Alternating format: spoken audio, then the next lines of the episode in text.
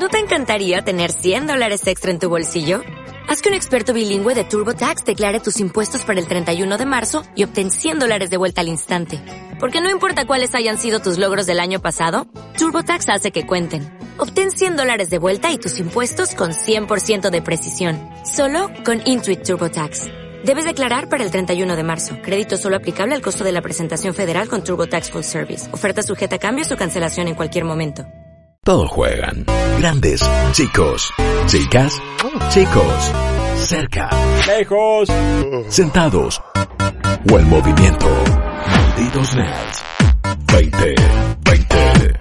Todos juegan. Se viene un cambio en la industria de los videojuegos, se viene una nueva metodología por parte tal vez del estudio menos esperado que uno puede llegar a entender que va a cambiar la manera de cómo percibimos el desarrollo de videojuegos de acá a un futuro cercano. Puede ser que lo esté vendiendo de una manera muy grande, puede ser que parezca que estoy hablando de la segunda venida del Jesucito de los videojuegos, pero realmente es una nueva metodología que viene del lado menos pensado y que nos genera muchísima intriga cómo va a repercutir en el resto de los estudios, Guillo. Sí, eh, y nos referimos encima a uno de los estudios más importantes del mundo y es Rockstar. Ajá. Eh, Rockstar, ustedes lo conocen ya por GTA, por Red Dead Redemption, por eh, un gran juego de ping pong en un momento. Eh, también, mejor de todos. Sí, sí, increíble.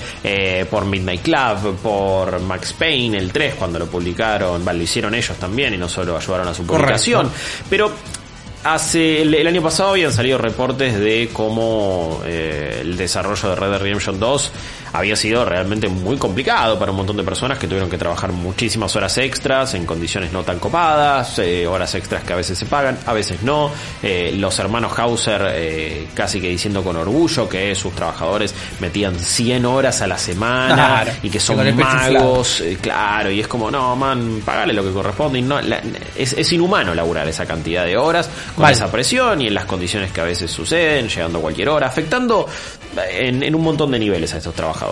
Trabajadores que ahora, em, 18 meses después de la salida de ese juego, volvieron a charlar eh, principalmente con eh, Jason Schreier, él es eh, un periodista eh, de Kotaku, igual hoy anunció que, que ha dejado esa, Ya no esa- más. claro, esa web, que va a empezar a trabajar en otro lugar. Pero bueno, hablaron, volvieron a hablar con él 18 meses después de la, de la salida de Red Dead Redemption 2 para decirle, che, están cambiando las cosas, man.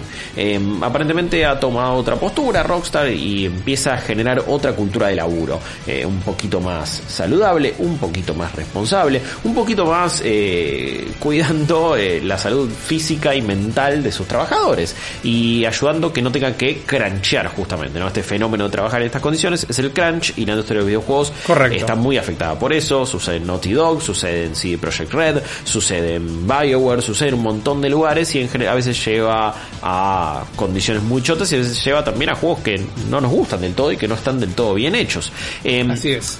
que haya mejores condiciones de laburo, que esté cambiando la cultura en Rockstar, es una gran noticia simplemente por una cuestión de empatía y porque siempre hay que estar del lado del trabajador y siempre queremos que eh, las personas que hacen esto que nosotros tanto amamos no la pasen como el otro y, y estén Así es. y que les paguen lo que corresponde y que laburen en condiciones adecuadas porque así realmente esto va a ir para adelante Eh, más allá de eso esto nos deja igual que esa es toda la parte buena no es que esta vaya a ser mala pero ahora sí empieza aquello que nos deja a nivel noticia videojueguil eh, que les puede interesar sobre todo también a, a nuestro público y es que este cambio en la cultura de Rockstar va a hacer que el desarrollo de GTA 6, que es su próximo juego, eso ya casi que eh, está confirmado, sea distinto. Están hoy por hoy en una etapa de desarrollo temprano, dice Early Development, ¿no? Como bueno, Ajá. recién estamos empezando, es un juego que no va a llegar hasta dentro de 4 o 5 años. Estamos hablando de 2023, estamos hablando de 2024. No tengo idea cómo va a ser el mundo en esa época. No tengo idea en qué generación de consolas vamos a estar siquiera. No tengo idea si se va a jugar principalmente en la nube, en realidad virtual. Va a haber otras consolas o no. Eh, va a ser todo con 5G a través del celular. No tengo ni la más remota idea, pero recién ahí vamos a tener un nuevo GTA y es el GTA 6. Y que va a ser de una escala menor de lo que vienen siendo los juegos de Rockstar. Cuando nosotros hablamos de un juego de Rockstar, GTA V eh, con el online y ya con su campaña es un juego titánico, o sea, la cantidad de detalle que tiene es ridícula. Red Dead Redemption 2 nos hizo decir, che, hay que empezar a catalogar a los juegos de otra manera, ya no son AAA, esto es cuádruple A. O sea, hay un nivel de, de, detalle y de escala y de trabajo que ponen en, no en ridículo el resto de la industria, aunque a nivel técnico y a nivel eh, no sé, arquitectónico y todo lo que han hecho, medio que sí, a nivel valores de producción, más allá de la sí, calidad No en ridículo, porque no lo ridiculizan, pero le sacan unas cuantas yardas. Eh, eh, sí, un par de cuadras de distancia, eh, realmente eso sucede. entonces, medio que es, eso es Rockstar. Siempre lleva a la industria hacia adelante en ese aspecto. Y siempre es más. Y siempre va a, mayor escala. Y de repente no, no es un personaje, son tres y vas cambiando. Y el online y le metemos actualizaciones todo el tiempo. Y hasta el año pasado jugamos la, la, actualización y la expansión del casino. Que era un DLC para el modo historia que al final no termina saliendo. Pero lo incluyen ahí. Cinemáticas, personajes. O sea, lo que hizo GTA Online en esta generación es, es impresionante. Sí, y, incomparable. Sí, y, y vamos a ver digo, este, esto llama la atención porque, bueno, eso es Rockstar. Eh, mucha gente quizás va a poner el grito en el cielo, pero me parece que si hay una empresa que se puede dar el lujo de zafar y decirle a sus usuarios y a su gente, che, no podemos seguir explotando de esta manera a nuestros trabajadores, el juego va a tener una escala menor y también se especula, no solo que va a tener una escala menor, sino que va a salir eh, quizás de otra manera. ¿Y a qué me refiero con esto? Eh, no es que vamos a tener el 100% del juego el día 1 no es que vamos a tener ya toda, ponerle la campaña de GTA V, pum, adentro. Que si te lo pones a pensar, si el, el, el online, siendo una parte tan importante de GTA V, tampoco lo tuvimos al día 1. Tampoco estaba terminado y apareció después, lo mismo con Red Dead Redemption 2. Entonces, ya de por sí, Rockstar se está tomando su tiempo para darnos después de que se lanza la campaña eh, algo a nivel online. Pero la idea de este nuevo GTA 6 es quizás no sé, ponen, lanzás el 70% del juego y el otro 30% te lo van dando de a capítulos, de a cuentagotas, a modo de DLC pago, gratuito, eso no lo sé. Eh, quizás es te cobro 60 dólares y te lo voy lanzando a poquito en capítulos. Claro. Eh, si hay una empresa que, que incluso se podría también dar el lujo y zafar de te cobro 60 dólares y después encima también te voy cobrando a 10 dólares puchitos adicionales, también es Rockstar. ¿No sería lo más copado del mundo? No. Si ese es el precio a pagar porque la gente eh, no, no labura en condiciones eh, inhumanas y mal pagas y, y, tóxicas, yo desde mi lado lo aplaudo y lo entiendo y está todo bien. Eh, y también muchas veces le decimos a, nuestros usuarios, a nuestro público, de por qué les tiene que importar eh, las condiciones de, los trabajadores y por qué les tiene que importar, por ejemplo, si este crunch sigue o no. Porque a la larga eh, el, producto se, se, termina perjudicando. A la larga la gente que estaba laburando en tu juego favorito, de tu estudio favorito, de repente se quemó la cabeza y o dejó ese estudio o dejó la industria por completo. Y es como eso hay que tenerlo en cuenta. Eh, desde el punto de vista más egoísta. Lo más importante es tener empatía y que, la gente labure bien y que no le hagan lo que les están haciendo. Pero, lo otro es. Que se reconozca el trabajo. Obvio. Pero lo otro también es, che, eh, esto puede a la larga derivar en productos defectuosos y, y, privarnos de talento copado. Al margen de eso, Rippy, la gran, la gran pregunta y la gran cuestión a debatir es. Ok, si Rockstar mismo dice, che, así no podemos seguir, ¿qué onda para el resto de la industria? Eh, ¿Es una antes y un después? ¿Va a cambiar ciertas prácticas? Eh, ¿Queremos ahora que eh, estos juegos AAA, cuádruple A se vayan lanzando de a poco? ¿Lo podemos aceptar, permitir? ¿Está bien? ¿Está mal? ¿Qué onda? eso es lo que yo planteaba al principio, ¿no? Eso es una de las preguntas que me hacía, porque como idea me parece muy interesante y, muy inteligente, porque como vos ya bien dejaste en claro, es algo que ellos se pueden dar el, el, lujo de hacer. Ahora pongámonos en los posibles escenarios, ¿no?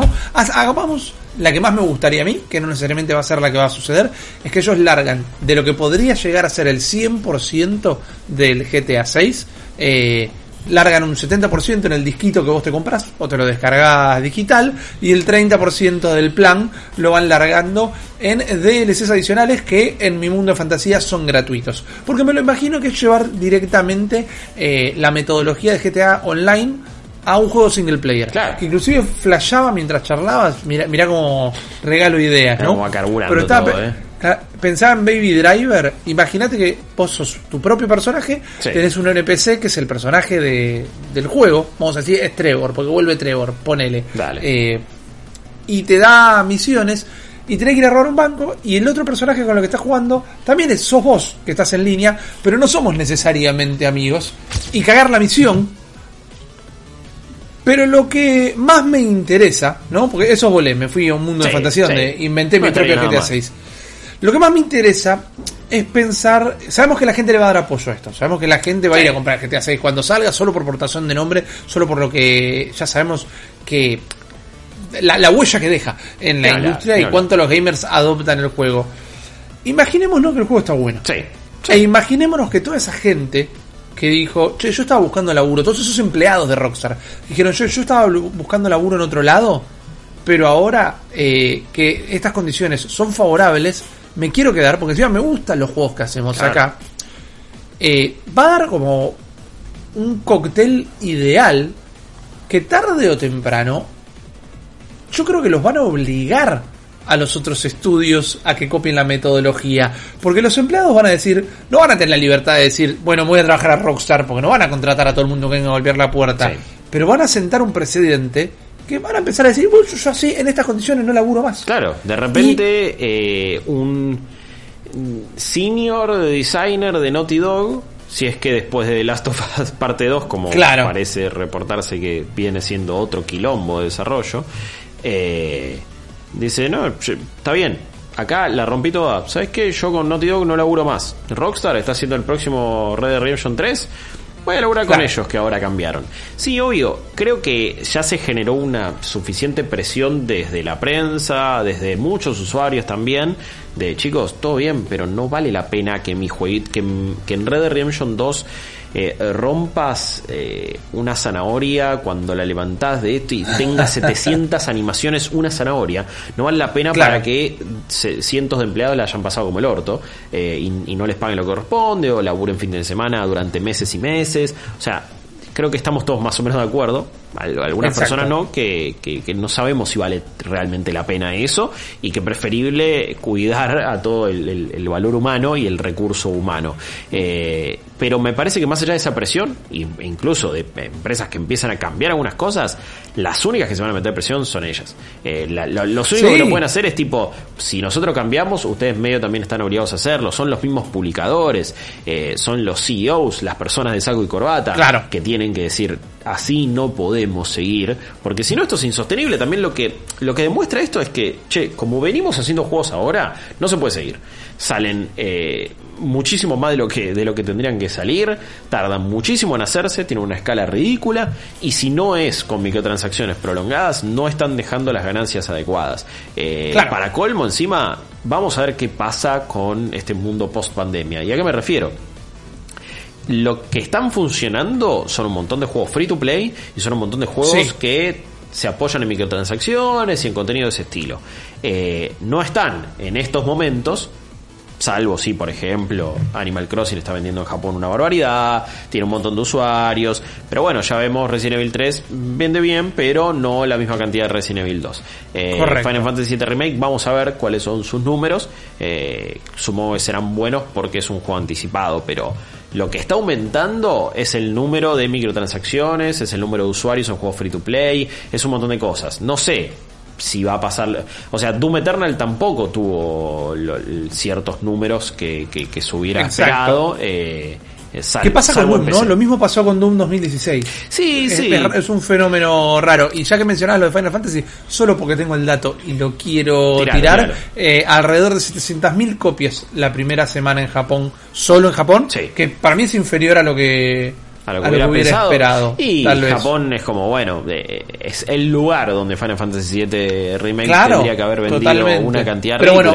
Pero bueno, digo, Japón también está en un quilombo enorme. Obvio, no, sí, está. Económicamente. eh, y, y además tampoco se puede eh, circular de la misma manera ni, ni, ni hacer un montón de cosas. Pero bueno, al margen de eso, la- lo que iba es que eh, todo, todo ha cambiado, las reglas del juego han cambiado eh, y cómo se está manejando en la industria también. Entonces, si es insostenible.